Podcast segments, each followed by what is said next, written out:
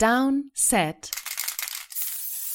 Short. Es ist Montagabend, zumindest bei uns. Wenn ihr das hört, ist es vermutlich ganz später Montagabend oder Dienstagmorgen. Herzlich willkommen zu einer neuen Folge Downset Short mit mir, Christoph Kröger und Adrian Franke. Einen wunderschönen guten Tag. Wir sprechen über Wide Receiver. Am Donnerstag haben wir noch darüber spekuliert, ja, wann geht's hm. denn da mal los bei den Wide Receivers? Irgendwie viele Positionen waren schon abgegrast, viele Topspieler waren schon weg, beziehungsweise hatten neue, neue Verträge, entweder beim alten Team oder bei einem neuen Team. Aber es gab echt noch ein paar Top-Wide Receiver, die auf dem Markt waren. Allen voran Kenny Golladay. Und mit dem wollen wir auch starten. Denn Kenny Golladay hat ordentlich zugelangt auf dem Gabentisch, auf dem reich gedeckten Gabentisch der New York Giants. Ja, irgendwie dann mehr, als man es dann erwartet hatte an dem Punkt, ne? Äh, weil es so lange gedauert hat. Aber eigentlich ist der Deal, finde ich, in, grob in dem Rahmen, den ich, ähm, sagen wir mal, vor zehn Tagen für ihn erwartet hatte, ungefähr. Äh, sind vier Jahre, 72 Millionen, 40 Millionen garantiert. Ich habe mir vorhin die Struktur mal kurz angeschaut. Es ist selbst nach drei Jahren, wenn sie nach drei Jahren äh, entlassen, ist es immer noch ein Dead Cap von über 10 Millionen. Also es ist schon ein relativ echter Vierjahresvertrag von der Struktur her. Ähm, wir haben ja einige, gerade bei den Pass-Rushern gesehen, die eigentlich mehr so Zwei-Jahres-Verträge sind. Das ist schon eher ein Drei- oder tatsächlich Vier-Jahres-Vertrag, je nachdem, wie gewillt man ist, Dead Cap zu schlucken. Natürlich auch dadurch, dass sie den Cap jetzt sehr gering halten, jetzt in diesem Jahr. Ähm, dadurch kommen sie halt nicht, nicht so früh raus. Wie gesagt, vom Gesamtvolumen her ist es schon so grob das, was ich mir vorgestellt hatte. 18 Millionen pro Jahr, 40 Millionen garantiert. Mhm. Er war der beste Receiver auf dem Markt und profitiert natürlich auch dann davon, dass Allen Robinson ähm, und Chris Godwin nicht auf den Markt gekommen sind, aber eben, ich dachte ursprünglich auch, dass er halt am Montag oder am Dienstag letzte Woche irgendwo zusagt und nicht erst am Samstag, nachdem er noch einen, einen persönlichen Besuch und sowas bei den Giants alles hatte. So oder so sportlich finde ich eine super Verpflichtung für die Giants. Für mich exakt der Receiver, der in der Offense gefehlt hat. Du hast deinen Slot-Receiver mit, mit Shepard, die Intermediate Target mit Engram und von mir aus noch Kyle Rudolph, wenn wir den jetzt mal noch dazu zählen. Ähm, dann zwei vertikale Receiver mit Speed, Slayton und John Ross, den sie auch geholt haben. Was sie halt nicht hatten, ist der Ex-Receiver. Und Golladay ist natürlich genau das. Und ich meine, man kann Daniel Jones in vielen Bereichen immer noch kritisieren, aber wo er echt gut ist, ist im vertikalen Passspiel. Und jetzt hat er im Prinzip drei Targets dafür mit, mit Golladay, Slayton und Ross. Dass du Ross wirklich als festes Target einplanst, das überrascht ja, mich schon ein Kader, bisschen. Wenn er, wenn er den Kader schafft, ja. ja, also das ist ja schon mal, das zeigt ja schon mal, ähm, wovon wir da sprechen. Und du zählst ihn Richtig. jetzt so mit als, als mögliche Waffe. Also da wäre ich noch etwas vorsichtiger, muss ich zugeben. Ja, das ist fair, ja. Ähm, was ich auffallend fand, war, dass einige irgendwie so durchklingen lassen haben, ja, äh, also Wide Receiver ist jetzt nun kein Need der Giants. Ja, also was die Quantität angeht, vielleicht nicht, aber was die Qualität angeht, schon. Da haben wir ja auch in der vergangenen Saison schon mhm. häufiger drüber gesprochen, dass wir immer gesagt haben, die, die haben eine gute Wide Receiver Gruppe, die Giants, ähm, da sind sie eigentlich gut aufgestellt und so nach und nach im Laufe der Saison kam bei mir so das Gefühl hoch, nee, haben sie nicht das sind vielleicht irgendwie individuell betrachtet spannende Namen und vielleicht auch ganz solide Spieler, aber insgesamt ist das keine Wide Receiver Gruppe, die dann für eine gute Wide Receiver Gruppe in der NFL reicht. Deswegen ja. war das bei mir ich weiß nicht, du hattest sie, ich habe gerade noch mal nachgeguckt, du hattest sie bei den Needs ähm, oben dabei. Ich glaube, da haben wir auch über Wide Receiver gesprochen. Bin ich mhm, mir ziemlich sicher.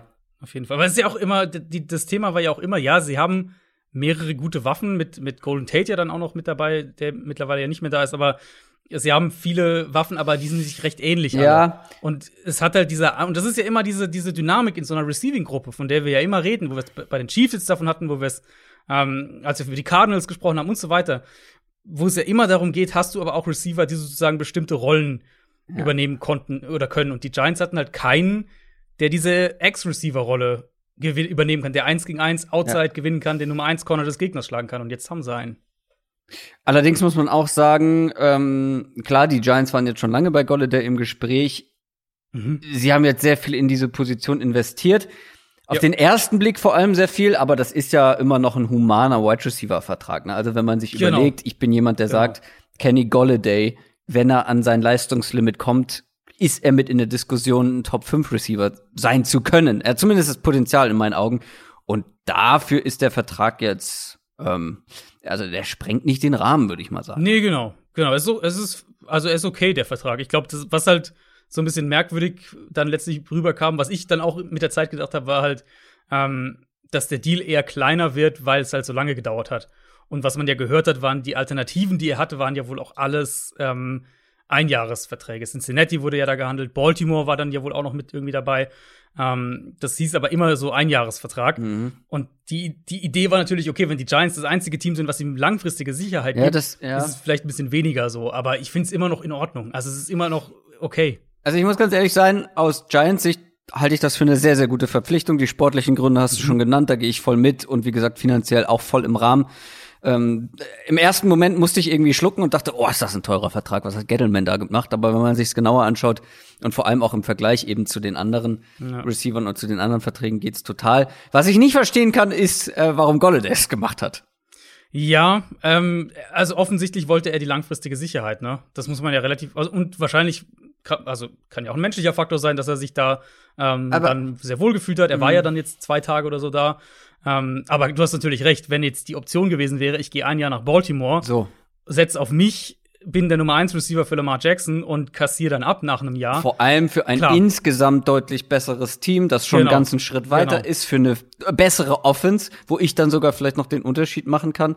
Ähm, also solche Faktoren, das hätte ich aus seiner Sicht, glaube ich, eher gemacht, ja.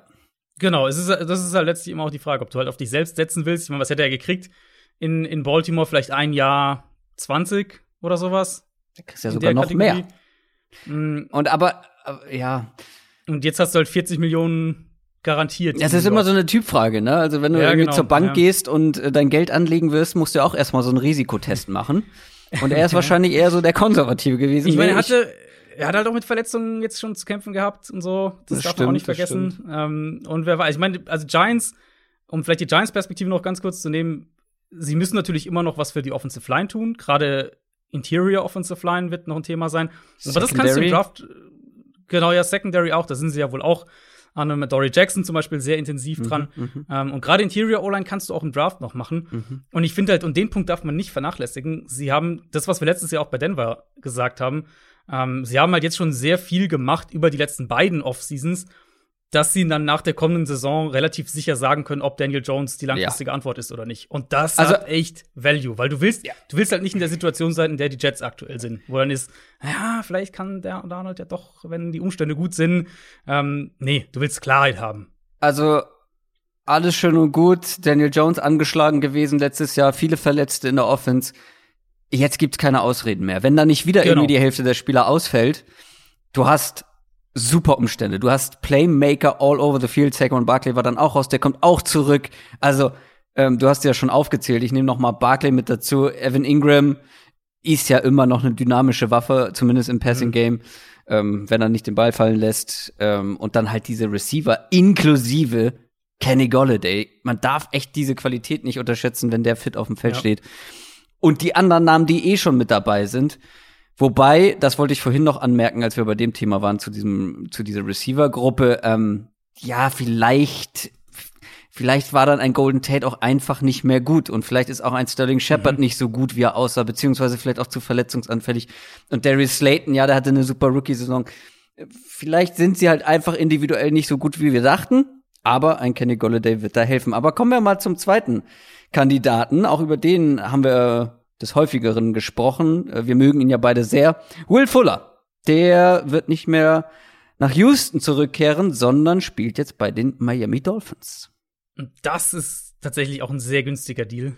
Ähm, ein ja. Jahr unter 11 Millionen, 10,6 Millionen. Der Deal ist soweit komplett garantiert, also diese 10,6 Millionen wird er auch bekommen.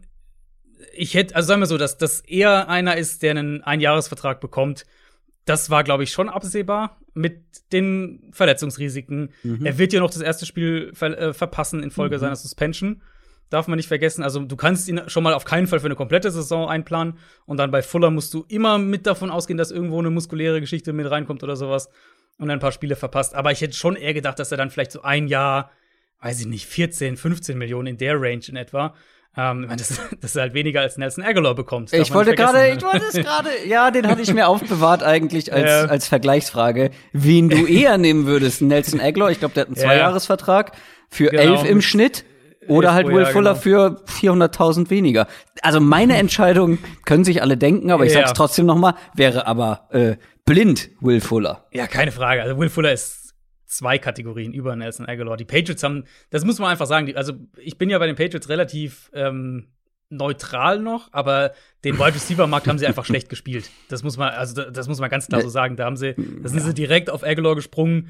Ähm, und dann auf einmal wurde klar, okay, da geht jetzt ein AJ Green für 6 Millionen und ein Emmanuel Sanders für 6 Millionen und äh, irgendwie sind die alle noch zu haben. Ja, sie haben ihn Also ja, das- also gespielt würde ich schon mal gegen anreden, weil sie haben überhaupt nicht gespielt. Sie hatten Ja, einen auf dem Zettel und Ja, haben, den haben sie, äh, da haben sie einen Sack Geld irgendwie vor die Haustür gestellt und äh, Ja, dann war die Sache ja. für die erledigt. Also Ja, ja, ist, ist absolut fair. Ähm, aber halt auch, um mal zu den Dolphins zurückzukommen, sportlich finde ich ähnlich wie bei Golladay ja. mag ich den Move sehr, weil in meinen ja, Augen ja, gibt er diesen, dieser Offense das, was sie halt gebraucht haben. Miami hat ja einen Ex-Receiver in Devante Parker, ist jetzt vielleicht nicht die Top Nummer eins im, Ver- im, im Liga-Vergleich, aber er ist einer, der die Rolle spielen kann. Und er ist eben nicht dieser kann. Field Stretcher, der wirklich Genau. vertikal noch mal, wie sagt man so schön, so die äh, den Deckel von der Defense abheben kann. Ne? Ganz Also, genau, ganz genau. Ähm, und was haben sie sonst? Sie haben, klar, sie haben einen Titan, Gesicki und sie haben halt mehrere so Slot-Gadget-Waffen, wie ja. Lynn Bowden, wie Jakeem Grant, wie Malcolm Perry.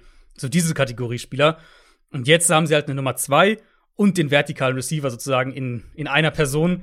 Ähm, ich würde so sagen, sie haben gewissermaßen jetzt zwei gute 1B-Receiver mit Parker und Fuller, die sich halt auch ganz gut ergänzen. Und Ja. ich glaube, gerade Fuller gibt eben Tua einen Receiver, der ähm, Downfield Separation kreiert. Und ich glaube, das ist, das braucht Tua, weil er ist halt kein Quarterback, der, ähm, der sonderlich gut und bevorzugt enge Fenster attackieren Ja. will. Ähm, und auch da wieder, du hast halt wieder hier den, diesen Trickle-Down-Effekt. Preston Williams kann jetzt in so eine Nummer 3, Nummer 4 Rolle rutschen, was für ihn wahrscheinlich besser ist. Ähm, ähnlich wie halt die Giants, wo wir es, ich könnte mir zum Beispiel vorstellen, dass ein Darius Slayton bei den Giants extrem davon profitiert, dass Golladay jetzt da ist. Und bei den Dolphins dann einer für dieser Slot-Receiver oder auch ein Preston Williams dann davon profitiert, dass du einen Will Fuller hast und du sozusagen in seinem Windschatten ähm, arbeiten kannst. Ja, ich mag alles an dem Signing. Ich mag alles. Ich mag die, ich mag den Fit, ich mag den Spieler, ähm, ich mag jetzt auch Mhm. mittlerweile echt die Offense, ich mag das für Tour. Du hast eigentlich alles davon schon gesagt, da gehe ich komplett mit und vor allem mag ich auch die, den finanziellen Rahmen, über den wir gesprochen haben.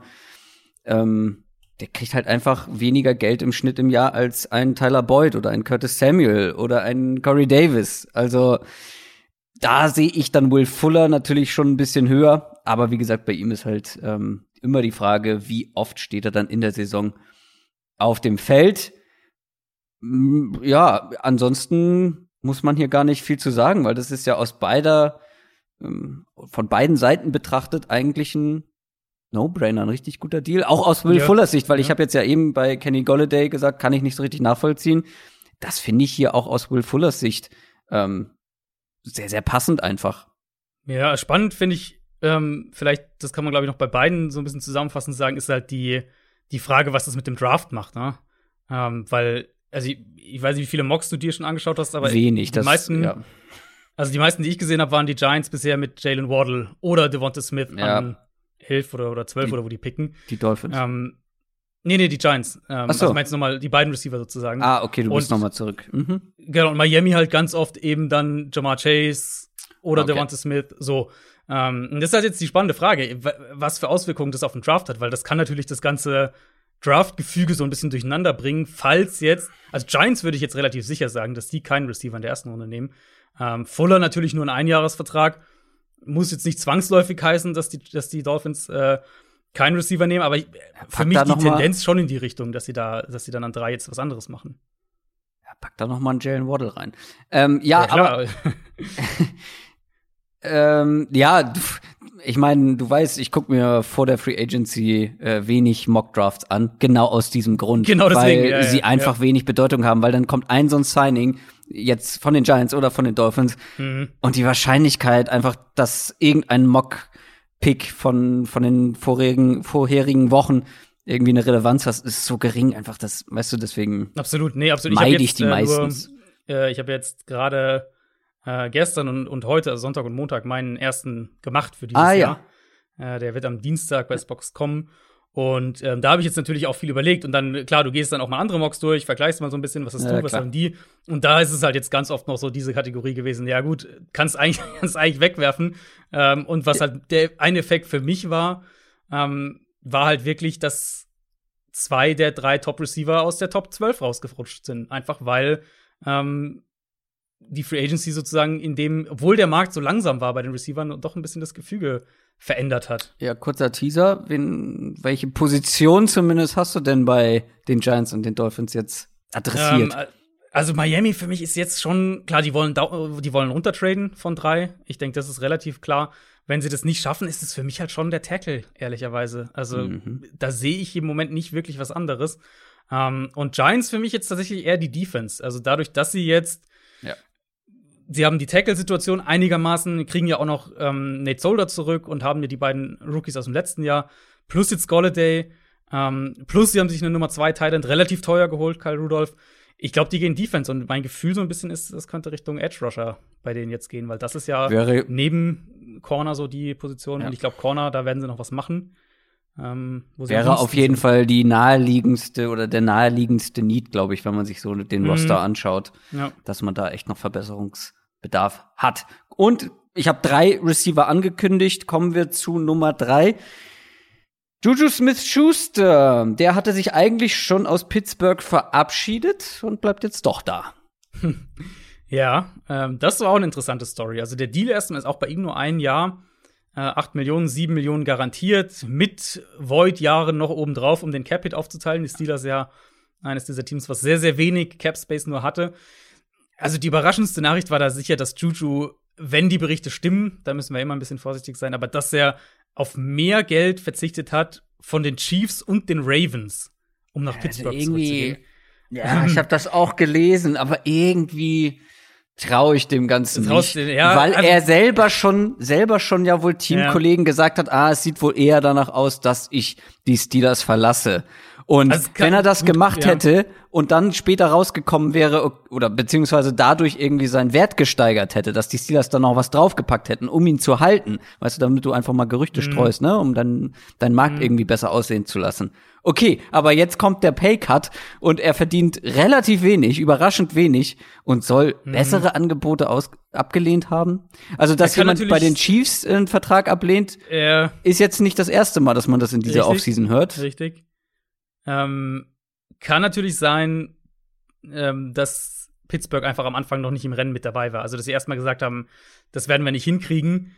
Und dann halt irgendwie nach drei, vier Tagen gesagt haben, okay, jetzt, wir haben hier, äh, wir haben jetzt hier und da ein bisschen Platz und wenn wir das ein bisschen so machen, dann, dann können wir ihm zumindest, nachdem sie gemerkt haben, okay, Juju hat jetzt nicht den Megamarkt, haben sie vielleicht gesagt, na gut, acht Millionen können wir dir bieten.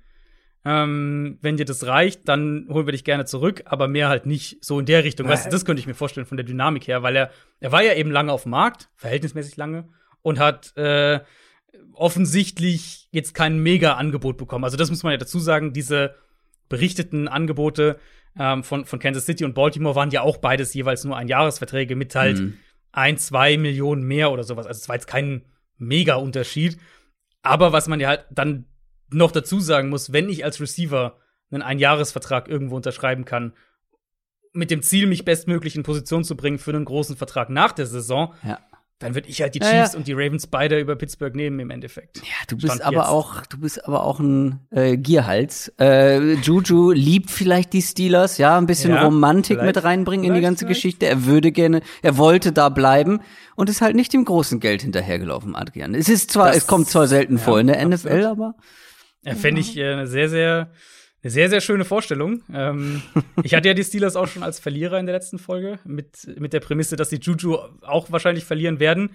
Insofern ähm, ja. muss ich ja da zumindest ein bisschen zurückrudern, aber mein, also mein Vertrauen halt in die Steelers und auch in diese Steelers Offense hält sich einfach echt schon irgendwo in Grenzen. Das, das muss ich schon sagen. Und ja, Dynamik mit Kansas City finde ich spannend, mhm. weil wir da jetzt ja heute noch mal ähm, einen, einen Receiver hatten mit Josh Reynolds, der ein anderes Team, die Titans, gewählt hat über Kansas City. Vielleicht wollen diese Receiver, die potenziell Nummer zwei Targets sein können oder die den Anspruch haben, eine Nummer zwei Option zu sein, halt nicht nach Kansas City gehen und die drei sein. Das könnte ja schon auch sein. Ja, spannend auf jeden Fall. wie gesagt, es wären nicht die ersten Spieler und es waren ja auch ähm, vor Juju und Reynolds äh, ja schon ein, zwei Leute, ähm, Trent Williams zum Beispiel, ähm, die mhm. nicht zu den Chiefs gegangen sind. Äh, ja, gucken wir noch ganz kurz zum Abschluss, wer jetzt noch so zu haben ist. Was für Spieler sind noch auf dem Markt? Und man muss da sagen, auch wenn sich jetzt so diese Free Agency Euphorie so ein bisschen legt oder auch schon gelegt hat, es sind echt noch gute Spieler mit dabei. Also mhm. Also wir haben ein paar gute Cornerbacks, wir haben ein paar gute Tackle, wir haben ein, zwei gute Edge Rusher. Wer ist noch da?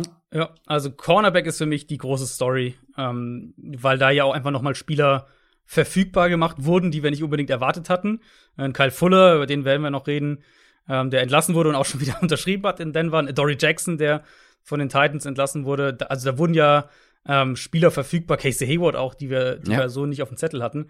Ähm, und dementsprechend ist der Cornermarkt echt noch relativ gut bestückt, eben mit Jackson, mit Hayward, mit Richard Sherman, mit Malcolm Butler, der letztes Jahr auch eine ganz gute Saison gespielt hat, mit einem AJ Bouye, mit Bishop Breland.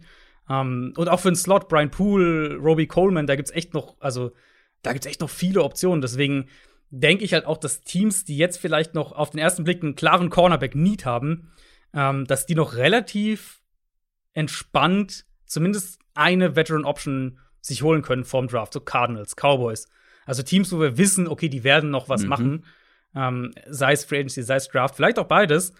Aber ich glaube, da werden, da sind die Teams jetzt mittlerweile relativ entspannt, weil der Markt halt doch so langsam sich jetzt entwickelt hat, dadurch, dass noch mehr verfügbar wurde, ähm, dass wir da einfach noch ein paar Signings sehen werden bei diesen Teams, damit du halt möglichst ohne klare Baustelle, sag ich jetzt mal, äh, in den Draft gehst, dass du nicht einen Spieler nehmen musst in der ersten Runde.